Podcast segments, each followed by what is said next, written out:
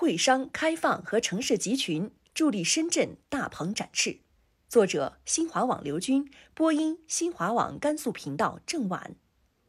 二零二零年上半年，我国内地 GDP 十强的城市排位已经正式出炉，按顺序排名分别是上海、北京、深圳、重庆、广州、苏州、成都、杭州、南京、天津。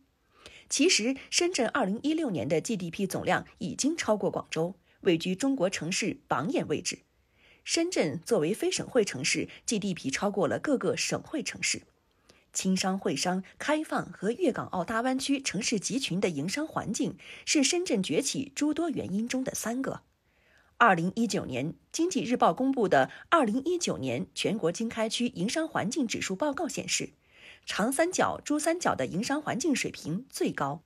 优秀的营商环境与这个区域人们头脑里的观念有关，也与当地政府的施政纲领有关，还与历史积淀和能否胸怀世界有关。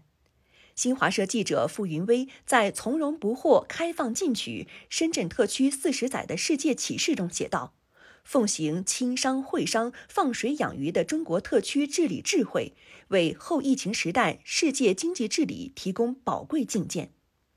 公平公正的健康营商环境，让深圳的民营企业得以健康发展。”今天，深圳拥有民营企业一百九十七万家，贡献了全市 GDP 的四成，纳税六成，就业七成，专利九成。深圳特区报发布的《二零一九年知识产权发展状况白皮书》显示，二零一九年深圳每万人口发明专利拥有量一百零六点三件，为全国平均水平的八倍，有效发明专利五年以上维持率百分之八十五点二二。PCT 国际专利申请一万七千四百五十九件，约占全国的百分之三十点七四，连续十六年居全国大中城市首位。历史给了深圳开放的海洋基因。深圳史学者、宝安日报副总编辑刘炳仁说：“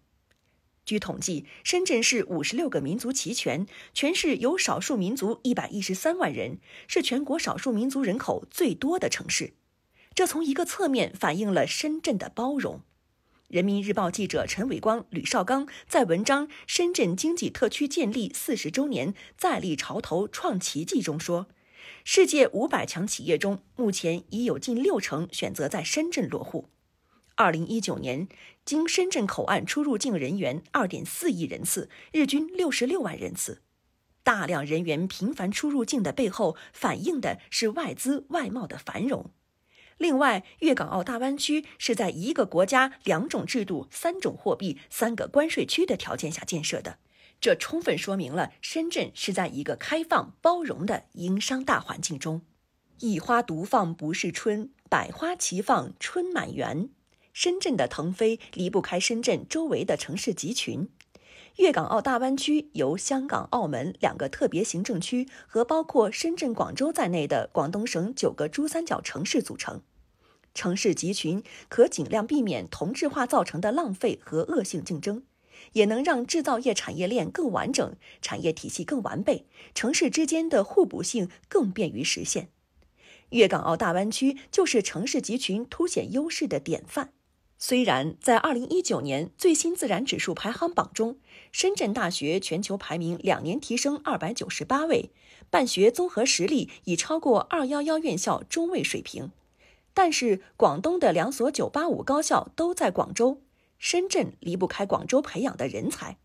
更值得一提的是，香港多所大学位居亚洲前列。而且，香港还是世界四大金融中心之一，能给一河之隔的深圳提供大量高素质人才和资金。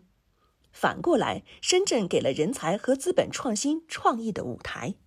当然，城市集群给予彼此的帮助还有航运、贸易、休闲等等许多方面。橘生于南则为橘，橘生于北则为枳的典故，以及孟母三迁的故事，都说明了环境的重要。当然，环境不仅仅只有会商开放和城市集群这三点。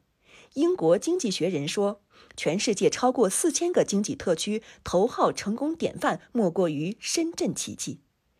大鹏是中国神话传说中最大的鸟，深圳的别名就叫鹏城。